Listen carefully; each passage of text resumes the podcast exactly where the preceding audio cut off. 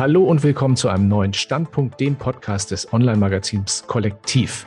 Mit meinem heutigen Gast blicke ich mal wieder etwas über den Tellerrand unserer Branche hinaus. Wir wollen über ein Thema sprechen, das in den vergangenen zwei Jahren vielleicht, ja, würde man sagen, eher unfreiwillig als gewollt Millionen von Schülerinnen, Schülern, Eltern und Lehrern an unseren Schulen betraf. Digitales Lernen, die Schule im Netz. Ist das ein Zukunftsmodell oder vielleicht doch eher ein Rohrkrepierer? Unser Thema heute. Auf der anderen Seite der Leitung begrüße ich ganz herzlich Philipp Wenzel. Er ist seines Zeichens Versicherungsmakler und Experte für biometrische Absicherung im früheren Leben, aber Lehrer für Geschichte. Und was hast du noch unterrichtet, Philipp? Deutsch habe ich noch unterrichtet, auch mal Ethik, wenn Not am Mann war, aber Deutsch und Geschichte. Herzlich willkommen, schön, dass du heute da bist. Schön hier zu sein. Philipp, einleitend für unsere Zuschauer natürlich eine Frage, die wurde dir bestimmt schon ziemlich häufig gestellt. Wie kommt man aus dem entspannten Schuldienst in den wilden Beruf des Versicherungsmaklers? Ich möchte erst mal sagen, halt so entspannt ist es gar nicht. Vor allem dann, wenn du auch tatsächlich Kindern was beibringen möchtest. So, was echt anstrengend war am Lehrberuf, war, dass du eigentlich nie Feierabend hattest. Mhm. Weil wenn du gerade, wenn du Deutsch Geschichte hast, dann, dann liest du auch privat, ja.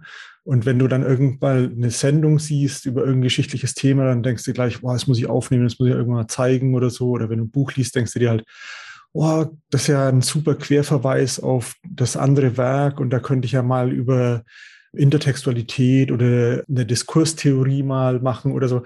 Also du bist nie so richtig im Feierabend, weil du immer so in so einem Standby-Modus bist und, und Eindrücke aufnimmst und verarbeitest. Das war ein bisschen anstrengend so gewesen. Dann war es aber tatsächlich so, dass ich vom Typ her mich total gerne irgendwie weiterentwickle, Ideen habe und die dann auch gerne umsetze. Und das ist schwierig als Lehrer, das kann ich dir sagen. ja, also, das ist echt so, dass du, wenn du da irgendwie eine Idee hast, also klassisches Beispiel ist, die Geschichte der Juden kommt in der siebten Klasse, glaube ich, in Religion, Geschichte und Deutsch dran. Ja, und da war es dann irgendwie naheliegend für mich, da mal einen Projekttag zu organisieren oder das irgendwie so zu machen, dass das nicht dreimal über die Kinder drüber prasselt und die dann schon genervt sind, sondern dass du es einmal richtig machst.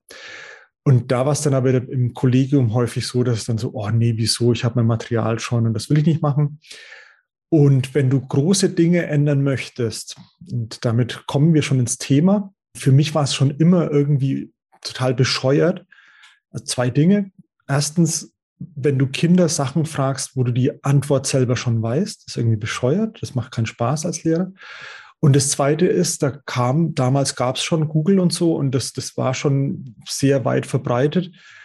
Und für mich war es auch beknackt, den Kindern was beizubringen, was sie auch googeln können. Aber da bestand eben ein großer Teil des Lehrplans daraus, dass du einfach nur Daten abfragst, die du jederzeit dein Handy fragen könntest mittlerweile. Und deswegen war ich nicht sehr zufrieden damit. Und als sich die Möglichkeit ergab, mal in ein Maklerbüro reinzuschnuppern in den Ferien, habe ich sofort gemerkt, dass es ziemlich cool ist, weil du hier sofort Ideen umsetzen kannst, Sachen verändern kannst. Und was mir auch sehr gefehlt hat, war die Forschung tatsächlich. Also, dass ich dann in, im Archiv sitze halt und mittelalterliche Quellen durcharbeite auf Latein das hat mir immer sehr viel Spaß gemacht und jetzt kann ich dann Versicherungsbedingungen lesen. Bedingungswerke. Zwar nicht auf Latein, aber. mindestens so schlimm wie Latein. Also vom Verständnis her echt auch schwierig und so. Und das dann in eine Sprache zu übersetzen, die dann ein Kind versteht.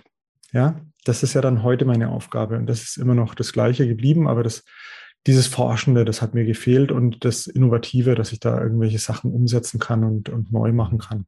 Hm trotzdem ein sehr ungewöhnlicher Weg. Ich glaube, so viele sind den sonst nicht gegangen, aber naja, wie auch immer. Du hast äh, selbst, selbst zwei Kinder, die noch zur Schule gehen. Ähm, mhm. Wie alt sind die zwei? Zwölf und zehn. Zwölf und zehn. Nun war es ja in der Corona-Zeit äh, doch eine etwas andere, eine etwas andere Welt, hat sich viel verändert und viel beschleunigt. Wie habt ihr bei euch in der Familie diese vielen Homeschooling-Phasen erlebt? Also ehrlich gesagt war das ziemlich entspannt und die Kinder haben das auch einigermaßen genossen. Und das nicht mal, weil ich als äh, Spitzenlehrer, den das natürlich ganz hervorragend beigebracht habe, tatsächlich hat meine Frau den größten Part übernommen, was das anbelangt. Aber dadurch, dass wir schon immer, also ich arbeite ja im Homeoffice schon, schon immer, und dadurch sind wir halt eben sehr Homebase orientiert halt. Ja, also das, unser Haus mit Garten ist, ist schon immer so die Zentrale des Lebens halt und, und Deswegen war das eigentlich ganz cool, in so einem gewohnten Umfeld dann eben in so einem, in einer schönen Lernumgebung quasi zu lernen. Also das war sehr, sehr cool. Auch das Homeschooling dann über den Laptop dann oder den Computer, dass da dann halt eben Distanzunterricht gehalten wurde, wurde recht gut angenommen. Das hatte so, war so ein bisschen holprig am Anfang, bis das gelaufen ist, aber so gegen, gegen Ende hin war das ganz cool und das war jetzt dann sogar so weit, was dann eher uncool war für die Kinder, ähm, als jetzt wegen der Stürme ist ja die Schule ausgefallen. Ja. Und die ist halt bei uns nicht ausgefallen, sondern die, da fand der Unterricht dann online statt. Das haben die von einem Tag auf den anderen halt einfach geschalten. Und das fand ich ziemlich cool, dass es so schnell geht. Die Kinder so mittel. ja. Ich kann mich noch gut erinnern, in den 70er Jahren, 78 war es, glaube ich, gab es die Schneekatastrophe. Wenn dann äh, online gewesen, hätten wir wahrscheinlich auch weitergemacht. Ich fand das damals ganz cool, dass irgendwie eine Woche keine Schule war. Plötzlich. Ja, ich kann mich auch nur erinnern, 86, äh, Wiebke war sturmfrei mhm. dann. Das war auch so ein Ding, wo ich mir gedacht habe, cool. Ja. Ja. Das ist natürlich dann tatsächlich mal eine, eine, gravierende Veränderung, die sich da ergeben hat, was so eine Naturkatastrophe betrifft. Das stimmt. Ähm, aber ihr habt dann, habe ich schließlich daraus ja auch dann eigentlich schon die Infrastruktur zu Hause gehabt. Zu dem Thema kommen wir nachher ja dann auch nochmal. Mhm. Äh, ne? Also man muss schon zu Hause die Möglichkeit haben, sowas auch wirklich gut umzusetzen. Und, ich konnte äh, sogar meinen Laptop verleihen in der Zeit. Das, mhm. Also das war dann so, dass ich dann tatsächlich in der Nachbarschaft den Laptop verliehen habe weil wir genügend Rechner und Tablets und so hatten, um das zu machen. Ja. Und das war natürlich schon auch cool. Und also, ja, müssen wir auch nicht großartig drüber reden. Da gibt es genügend, da war das nicht so. Da ist das einfach nicht vorhanden. Und da ist das dann natürlich ein Riesenproblem. Also ich, ich glaube schon, dass jetzt durch das Homeschooling die Schere ein bisschen größer wurde, halt zwischen bildungsfernen Haushalten, sagt man ja so schön, ja. und eben denen, die das technisch einfach wuppen konnten und da 1a folgen konnten. Mhm. Ja, das fokussieren wir nachher nochmal ein bisschen, ein bisschen stärker, aber bleiben wir nochmal bei euch, so wie ihr das erlebt habt. Mhm. Ähm, du kannst es ja jetzt auch ein bisschen auch aus der Warte eines ehemaligen Schulmeisters, würde ich jetzt mal so sagen, beurteilen. Inwieweit haben sich denn durch diese Veränderungen die persönlichen Erfahrungen, die Schule, aber auch vielleicht das Lernen an sich verändert? Das ist leider viel zu wenig halt. Ne? Das ist, also wie ich schon gesagt habe, ich finde es bescheuert und nochmal bescheuerter, wenn du am Laptop sitzt und dann Inhalte abfragst, die du googeln kannst. Ja. ja? Da müsste oder es, es wäre jetzt eine Wahnsinnschance gewesen, Lehrpläne nochmal echt von Grund auf zu überdenken und da mehr in Projektarbeiten zu gehen oder eben also einfach das Wissen mehr verknüpft wird miteinander und mhm. das dann in den Alltag gehoben wird. Die Frage halt, wenn, wenn du dann aktuelle Katastrophen dir anschaust, sei es jetzt mit dem Klima oder der Ukraine oder sonst irgendwas, das kannst du alles aus einer langen Sicht heraus erklären, dass das passiert. Und das wäre halt schön, wenn man da irgendwie jetzt dadurch, dass man eben vieles nicht mehr unterrichten muss. Ich muss nicht mehr auswendig wissen, wann die französische Revolution war, mhm. aber ich muss wissen, welche Auswirkungen die Demokratisierung hat und welche Klassen das irgendwie bis heute ungeil finden. Und ja.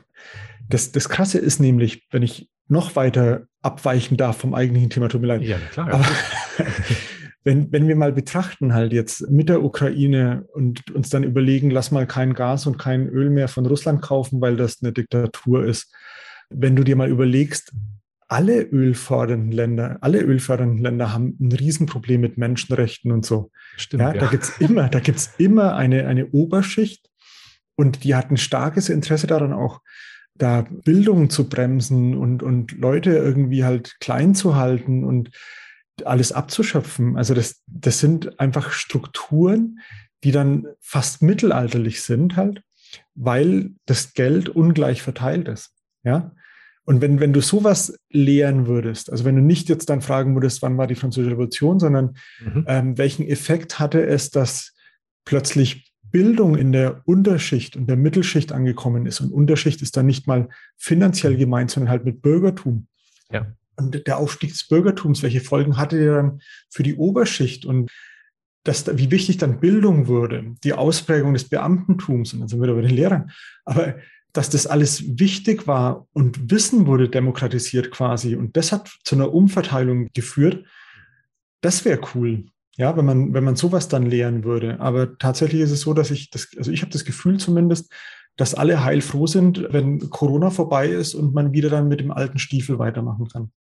da sind wir schon fast jetzt im im konzeptuellen Umfeld würde ich jetzt mal sagen, das habe ich mir fast für, eigentlich für die Abschlussfrage aufgehoben. Und dann kriegen wir nochmal die Kurve zu dem, zu dem Thema, was wir eben am Wickel hatten. Wir hatten über das Thema auch Ausstattung gesprochen, in mhm. Familien, mhm. aber auch in Schulen. Ich habe so ein bisschen das Gefühl, dass, dass die Gefahr besteht, dass die, und das hat, du hast es ja auch schon, schon im Nebensatz gesagt, wir auf so ein bisschen so eine Mehrklassengesellschaft zusteuern. Mhm. In so einem Klassenzimmer, ne, also im früheren physischen Klassenzimmer, wo alle von, weiß ich nicht, also für eine mhm. Dreiviertelstunde in einem Raum sitzen, ja. da sind ja alle gleich. Ne? Also alle haben die gleichen Chancen Chance, jetzt mal mhm. unabhängig von erster und letzter Reihe und so, mhm. sicher ein Erfolgsgarant, würde ich jetzt mal so sagen, für das frühere physische Schulsystem, weil eben alle die gleichen Chancen haben. In so einer digitalen Welt ist das aber ein bisschen anders. Da gibt es Sollbruchstellen, eine gute Lernsoftware vielleicht, wie gut ist die Schule ausgestattet, wie fit sind die Lehrkräfte mit dem Thema. Mhm. Gibt es eine ausreichende Bandbreite beim Internet? Ne? In Deutschland ja, ja immer ja. noch eine Frage, die nicht äh, final geklärt so, ist. Ja. Und äh, geeignete Hardware und so. Lauert da nicht eine neue Gefahr für unsere Kinder?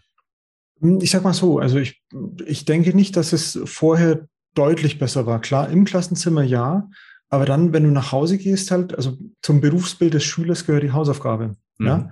Und wenn du da zu Hause nicht ein, ein Nachschlagewerk hast oder halt einfach vielleicht sogar Eltern, die du fragen kannst, ja, weil die sind halt jetzt gerade auf Schicht schon weg und, und du dann nicht rausfinden kannst, warum, was, wie, wo ist, ja, und dann hast du da auch das gleiche Problem. Also ich, ich glaube, dass das Problem schon immer bestanden hat.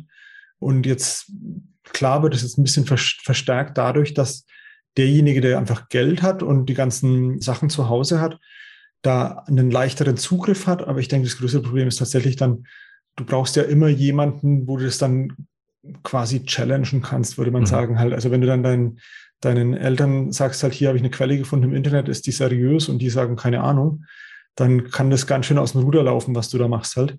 Ja. wenn du dann nicht irgendwie äh, dann mal die Rückmeldung bekommst, halt, nee, das ist jetzt halt, das ist der Merkur, den kannst du, brauchst du nicht lesen oder so, dann ist das einfach blöd halt. Also das, mhm. klar wird's verschärft, aber ich würde es gar nicht so sehr, also jetzt mit Bandbreite und technische Geräte, das ist, glaube ich, was, was du auf kurze Sicht lösen kannst, dass du da dann eben halt einfach Sachen zur Verfügung stellst, die das können oder dass das dann irgendwelche Apps sind, die so optimiert sind, dass das auch bei schlechteren Geräten funktioniert. Ich glaube, die größere Gefahr ist, dass es immer mehr Menschen gibt, die einfach sich im Alltag von, von Bildung entfernen, weil sie es einfach im Alltag nicht brauchen. Ja.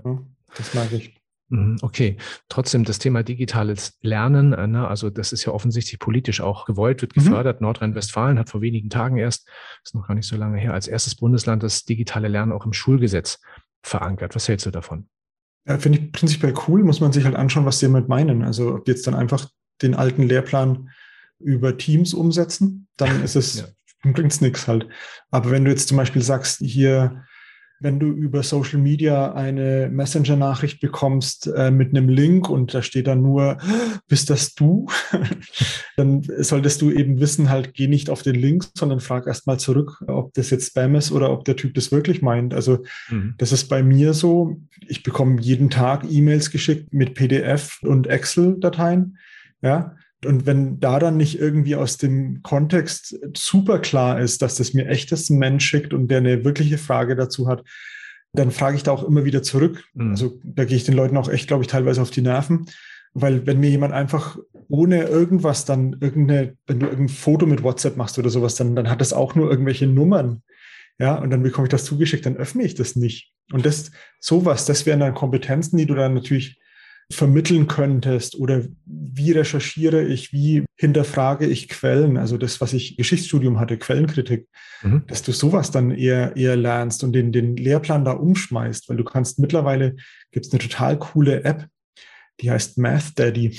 Mhm. Da, da, kannst du sogar halt Gleichungen eingeben mit, mit X, Y, A, B, C und so und das rechnet es dir aus. Also das sind Sachen, die musst du heute an sich nicht mehr wirklich lehren. Also ich denke, klar ist es schon mal cool, die Fibonacci-Zahlen gehört zu haben halt oder mhm. die binomischen Formeln und sowas und vielleicht ein Verständnis dafür zu bekommen, wie das funktioniert und wie cool Mathematik eigentlich ist. Kann ich jetzt so aus der Distanz sagen, dass ich nicht mehr lernen muss. Aber eigentlich ist Mathematik ein geiles System. So, mhm. das, wie das funktioniert, ist echt abgefahren. Und dass du dann aber nicht bis zum Erbrechen dann die Anwendungen lernst, weil das macht dich kaputt. Also das ist ja das, was dann so, so ätzend ist. Und dann wäre digitales Lernen halt cool, Aber wenn das nur jetzt eben ist, du wirst dann online abgefragt zur Französischen Revolution, dann bringt es das nicht. Du sprichst da ein bisschen im Konjunktiv. Das hört sich für mich so an, als hättest du das vermisst bei deinen bisherigen Erfahrungen, vielleicht mit deinen Kindern bei diesen digitalen Angeboten oder? Absolut, oder? ja, klar. Klar. Also da ist es, es, es gibt schon, also das, die sind beide auf einer sehr, sehr guten Schule. Das möchte ich gar nicht irgendwie unter den Scheffel stellen. Da ist es schon so, dass die eben Medienkompetenz und sowas, das, das, das lernen die auch und das ist eine sozial wirksame Schule. Mhm. Also da, da wird viel dann auch über Cybermobbing und, und solche Themen dann gesprochen. Das finde ich sehr, sehr cool. Aber es ist halt nicht so, dass im Lehrplan verankert wäre halt, wie google ich richtig? Ja, oder, oder dass du eben halt, das habe ich damals schon gemacht. Ich habe dann übers Wochenende Aufgaben gegeben. Das haben die gehasst mit Sicherheit. Und eigentlich ist es verboten, Hausaufgaben übers Wochenende aufzugeben. Mhm. Aber da habe ich denen immer Fragen gestellt, die du nicht mit Google lösen kannst. Ja, und das, das war dann immer so die, die Wochenendaufgabe für die. Das, absolut, genau. Und da habe ich einfach versucht, das selber rauszufinden. Halt, ihr müsst da immer dahinter kommen, wen, wen meine ich so im, im ersten Schritt. Und da kannst du dann halt so über alte Mann und das Meer, kannst du dann ziemlich leicht auf Nationalspieler der Fußballnationalmannschaft, äh, Herrennationalmannschaft kommen, halt im Fußball und so. Und, und solche Sachen waren das immer halt so, weil, also damals gab es den, den Marco Marin, ja, mhm. und der klingt ja so ähnlich wie Marlin. Und den Marlin den fängt halt bei Hemingways Alte Mann und das Meer. Und dann kannst du fragen halt, was war der Lieblingsdrink von dem Autor von ah, okay. Alte Mann und das Meer, obwohl ja. ein anderer Drink nach ihm benannt ist. Und da kannst du an verschiedenen Stellen ansetzen halt so. Das fand ich immer ganz witzig so. Und es, also du könntest, du müsstest den, den Kindern mehr zeigen halt, wie nutzt du die Medien, um dahin zu kommen, was du wissen willst. Das mhm. fände ich cool. Mhm. Aber jetzt dieses auswendig Gelernte, das halte ich echt für übertrieben. Mhm. Das hört sich für ein bisschen, ein bisschen so an. Ich weiß nicht, also seid ihr da im Dialog auch mit der Schule, also zu diesem Thema? Ich meine, deine Kinder gehen ja noch ein paar Jahre hin. Ja, machen sie halt nie, aber das ist so ein Ding, ich habe das immer meinem Papa überlassen halt. Mhm. Der war ja der Präsident vom Bayerischen Lehrer- und Lehrerinnenverband. Okay. Und, und der konnte die Sachen halt wirklich politisch auch anschieben und bewegen. Und hat da auch schon viel bewegt, natürlich halt. Da hat sich schon vieles verbessert. Aber grundsätzlich ist es schon noch so, dass die Haltung vieler Lehrer, aber auch Eltern, die ist, das war bei uns auch so und hat auch nicht geschaut. Ja, das, das war schon immer so und aus uns ist auch was geworden. Und deswegen wird es einfach nicht geändert, obwohl es so wichtig wäre, es zu ändern, weil wir, also ich weiß nicht, erinnerst du dich noch an, an Mathe, wo es dann hieß, du musst Kopfrechnen lernen, weil du Natürlich. wirst nicht immer einen Taschenrechner dabei haben. Na klar. Und da denke ich mir halt heute so, Alter, doch, ich habe immer ich habe immer einen Taschenrechner dabei. Ja. Ich habe auch immer ein Lexikon dabei. Ja, ich habe ja früher habe ich Lexika gesammelt. Die Sammlung habe ich jetzt aufgelöst, aber so ein paar habe ich noch. Aber heute kannst du halt einfach alles, alles googeln halt. Und, und wenn du so ein bisschen weißt, wie es geht, dann findest du auch zwei Meinungen raus und kannst dann halt eruieren, welches dann wohl der Wahrheit am nächsten ist halt. Und das ist aber was, ne? also du musst heute nicht mehr fragen, wann sind die Pilgerväter am Plymouth Rock gelandet. Ja. ja? Wann? Hm. Hopp? Ja? Ich weiß es nicht auswendig, ich könnte es aber jetzt googeln, das mache ich jetzt. Ganz genau, ganz genau, google mal. Ich, ich sage aus dem Bauch heraus 1624, aber das ist, glaube ich, nicht mal, nicht mal annähernd richtig. Aber Lexika sammeln ist auch ein lustiges Hobby, da brauchen wir viel Platz, glaube ich. Allerdings, der, der Keller war voll, kann ich dir sagen halt. Also wirklich, und das waren dann halt verschiedene Ausgaben. Das war dann in der Schule immer ganz witzig. Und da habe ich dann tatsächlich die Französische Revolution in verschiedenen Epochen die Kinder nachschlagen lassen. Wie wurde das im Dritten Reich bewertet? Ja. Das war das Witzigste, weil ich hatte diesen, diesen verbotenen, der braune Meier hieß das Ding halt, das war Meyers Konversationslexikon in neun Bänden, weil das dann aufgehört hat wegen Papierknappheit, konnte nicht mehr weitergeführt werden. Und da stand dann drin, die Französische Revolution war ein Aufstand des Bürgertums und sowas, bla bla bla. Und dann ging es zwei Seiten über Hitler und seine glorreiche Revolution. Also das war echt ganz witzig so. Ja. Und, und dann hattest du halt was aus der DDR und sowas halt, wo das dann ganz anders bewertet wurde, als es dann 1821, 1871, 1914 und so, wie das dann bewertet wurde, war dann immer komplett unterschiedlich. Und da konnte ich dann die Kinder eben fragen, so von wegen, wenn ihr heute was über die Französische Revolution lest, ist das dann wirklich wahr? Oder werden wir in ein paar Jahren genauso drüber lachen, wie ihr jetzt darüber lacht, wie das damals gesehen wurde? Und das war bei den Kindern halt dann immer so, wow, und das ist ja, ja, also die Wahrheit ändert sich ständig. Und Ja, das sowas lernst du aber halt nicht in der Schule, dummerweise. Ja, leider nicht. Manchmal vielleicht bei, bei fitten Philosophielehrern hat man sowas manchmal noch so irgendwie mitbekommen, wenn man. Ja, und bei mir war es dann immer so, genau, und ich habe das halt gemacht mit den Kindern und sowas und dann kam der Direktor so, ja, geiles Konzept und ich schreibe eine Ex drüber. Und ich so, was, wie soll ich jetzt bitte darüber eine Ex schreiben, Alter? Und das war halt dann nervig, aber naja. Ja. Wusste ich gar nicht, dass dein Vater in dem, auch in dem Beruf war und also auch an, an so einer entscheidender Position. Das führt mich auch schon so ein Stück weit zu meiner, zu meiner Abschlussfrage, weil du auch schon relativ viel Progressives und, und Konstruktives und, und jetzt hier schon eingebaut hast in die, in die Schilderung. Wenn du jetzt Bildungsminister, sagen wir mal zum Beispiel in Bayern wärst, was würdest ja. du vorantreiben und wie sollte aus deiner Sicht, viele Dinge hast du ja schon beschrieben, ein gutes Schulsystem für die Zukunft aussehen? Also ich wurde ja schon mal gefragt, was ich machen würde, wenn ich, wenn ich Kanzler für einen Tag wäre, was ich dann ändern würde. König von Deutschland hieß das auch manchmal in einem Lied, aber. ja, genau. Ja. König von. Rio Reiser war bei mir auf der Schule übrigens. Echt? Nee. Ja, das nur nebenbei. Sehr cool. Es gibt ein paar Sachen, ich, ich müsste mal so ein Ding machen, halt, was du nicht über Philipp Wenzel weißt. Halt. da wäre dann zum Beispiel halt, dass mein Vater im Aufsichtsrat der Nürnberger Versicherung war. Ne? Okay. Na, weil er halt eben halt der Präsident war vom BLV. Mhm. Rio Reiser war auf meiner Schule, ja auch so ein Ding. Aber ja, genau, also und da ist halt das Ding, also erstmal kannst du da nicht viel, viel machen halt, weil in der Demokratie halt nicht einer alleine entscheiden kann, aber ich, ich würde den Bildungsetat an die Militärausgaben knüpfen. Das würde ich machen als erstes. Ja, weil das ist jetzt wieder was, was mich nervt, wie verrückt. Wir werden unser Land nicht sicherer machen, wenn wir 100 Milliarden in Waffen investieren wir müssen das in Bildung investieren, dass die Leute nicht mehr so saudumm sind und Kriege anfangen halt. Mhm. Also es, es wird zu wenig Geld ausgegeben in dem Segment Bildung und es wird äh, zu, es wird falsch ausgegeben in meinen Augen und es hat aber leider mit unserem System zu tun, das alle vier Jahre gewählt wird wenn du irgendwie als Kanzler oder als Partei Erfolge nachweisen willst, dann müssen die innerhalb von vier Jahren sichtbar sein, sonst wählt dich niemand wieder. Mhm. Und Bildung ist ein langfristiges Projekt, wo du dann erst ja. in 20, 30 Jahren halt dann ernten wirst, was du da gesät hast. Und deswegen macht das, das greift keiner halt konsequent an, weil er sich denkt, ich muss aber bis dahin müssen die Straßen wieder sauber sein und sonst irgendwas. Und deswegen jetzt hier Ukraine wird angegriffen, um Himmels Willen und so. Jetzt müssen wir 100 Milliarden ausgeben. Und dann ist der Krieg vorbei und dann haben wir die 100 Milliarden ausgegeben halt und dann sind die Flugzeuge halt wieder, bis das nächste Mal was passiert, wieder nicht mehr up to date. Ja? Mhm. Weil Tornado und sowas kannst du ja jetzt schon irgendwie vergessen. Aber also das ist das Ding, es müsste langfristig Geld ausgegeben werden und da müssten wir anfangen bei der Lehrerausbildung, dass mhm. die Lehrerausbildung halt einfach mal revolutioniert wird und da also kann da ein bisschen halt so aus meinen Erfahrungen reden halt. Also ich habe große Probleme bekommen in meiner Pädagogikprüfung. Da wurde ich gefragt, was Sinn und Zweck der Schule ist. Und da habe ich halt hier Chancen ermöglichen und Kinder nachhaltig bilden und so habe ich gesagt. Und er hat gesagt, nee, Selektion. Selektion ist die Antwort. ja. Und das ist aber halt tatsächlich so. Und das wird den Studenten, die Lehramtsstudenten, äh, Lehramtsstudieren ähm, so beigebracht, halt, dass ein mhm. Hauptding ist die Selektion. Du, du bereitest dir darauf vor, ob die später mal das machen oder das machen halt. Und das ist so falsch, dass ich weinen möchte. Ja, also da müsste was gemacht werden. Dann müsste müssten wir das ganze Schulwesen, dass es Mittelschulen, Realschulen und Gymnasien gibt, ist so ein Fehler, schlicht und ergreifend.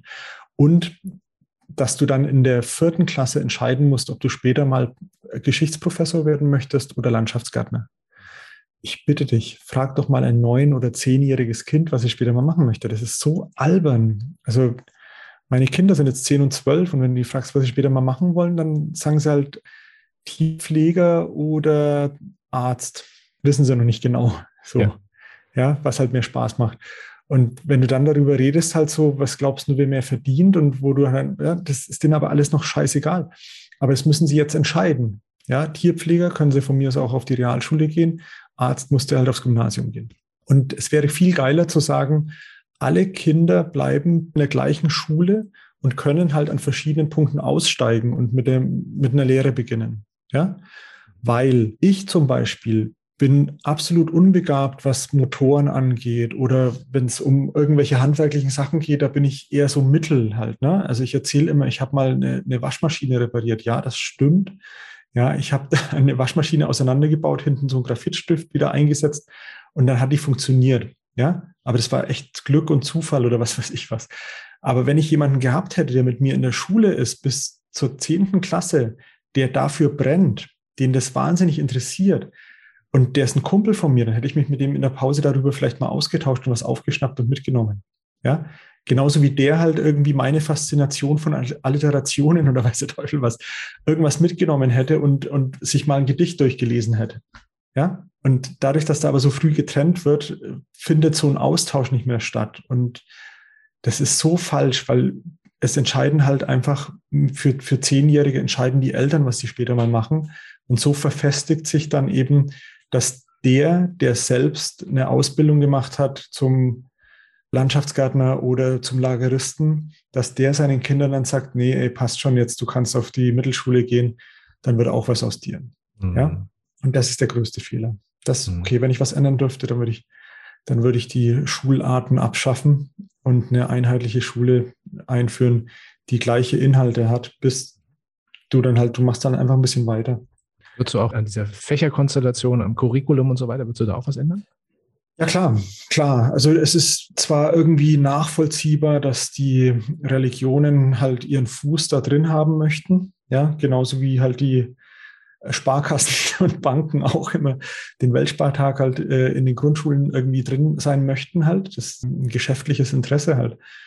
Aber es ergibt ja auch keinen Sinn halt. Ne? Es, es gibt eine Trennung von Bildung und, und Kirche in Deutschland eigentlich. Und dass das da so vermischt ist, ist absolut falsch. Also wir bräuchten da einen übergreifenden Ethikunterricht, in dem alle Religionen gelehrt werden.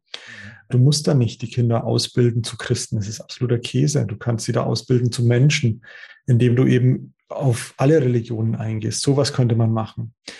Du könntest natürlich auch Naturkunde anders fassen. Also ich glaube, dass nämlich halt Kinder eher eine Faszination für Chemie entwickeln, wenn sie da vielleicht aus aus der Biologie raus hinkommen. Ja, die interessieren sich für Tiere. Und wenn du dann halt sagst, ey, welche Tiere nutzen chemische Prozesse, um irgendwie was zu können, ja, oder weißt du, wie ich meine? Also das, es gibt ja so viele Schnittmengen und das dann künstlich zu trennen, würde ich, ich würde es vielleicht größer fassen, dass du sagst halt, wir haben Geisteswissenschaften auf der einen und Naturwissenschaften auf der anderen Seite.